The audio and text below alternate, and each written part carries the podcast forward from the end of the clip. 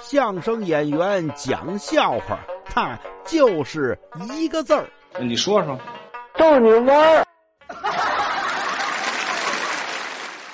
您看呀，过年很多人都愿意去寺庙里祈福，哎，有的呢还愿意跟这个庙里的和尚们呀聊聊天儿，问一问自己新年的发展之路，有什么好主意。我有一朋友，这哥们干嘛的呢？呃，是个运动员，哎，踢球的。这个中国足球一直不好啊，找这大师问来了。说这个大师啊，呃，您看看我明年需要在哪方面努力，呃，才能把这足球踢好啊？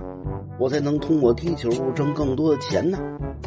大师看他一眼，伸出右手，拍了拍自己左边的胸口，就是心脏的这个位置，看他一眼，你明白了吗？